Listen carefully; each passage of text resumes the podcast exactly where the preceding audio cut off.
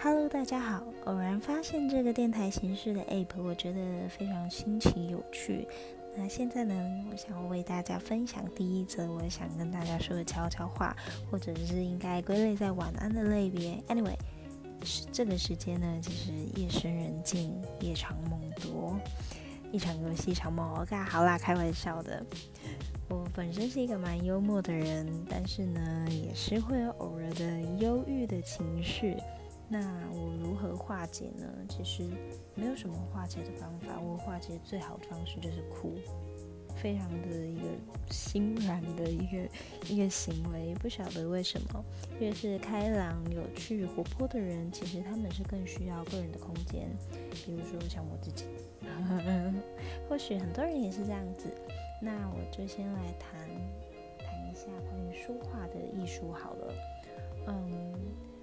通常像口才好、口条好的人都可以在非常专业的场合滔滔不绝，但是呢，在面对一些自自己非常珍重的对象，又或者没有办法坦然说出心意的对象的时候，OK，可能是可能是你心仪很久的对象，可能是一个你曾经不小心丢失过的对象，你在遇到他的时候。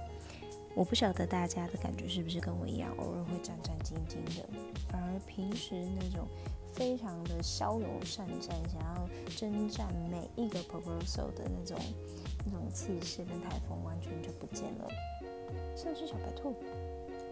嗯，我对于这样的自己呢，非常的苦恼，但是呢，也对于这样的情况觉得，OK，这就是我的课题吧。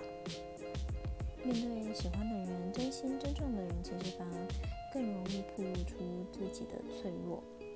嗯，总是在对方询问你说“你最近好吗”的时候，你没办法好好回答，跟他说：“哦，是啊，我最近很好，我最近在工作上业绩可能达标了，老板可能称赞我了。”又或者说最近很失落，最近呢总是提不起精神，或是睡得非常不好，没有办法像平常朋友这样互相聊天。互相互动，然后一个不小心就讲了一个网络的笑话。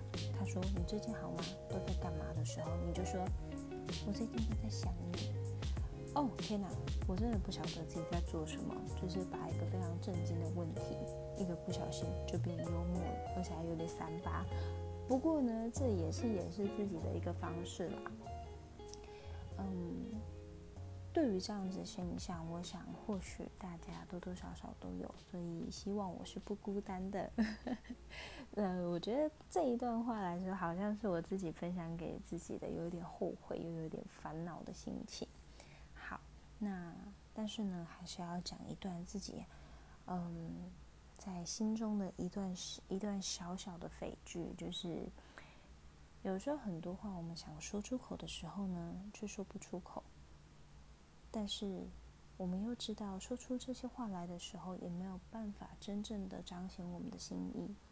但是，又或者说，如果我有办法好好说出这些话，我就不会这样子拐弯抹角的说话。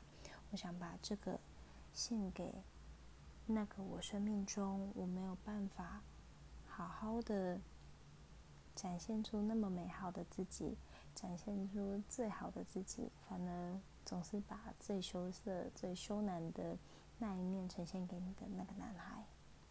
今天我们就到这里，希望我下一次还可以这么顺利、流畅的去讲出自己的一些小小的烦恼，跟大家一起分享。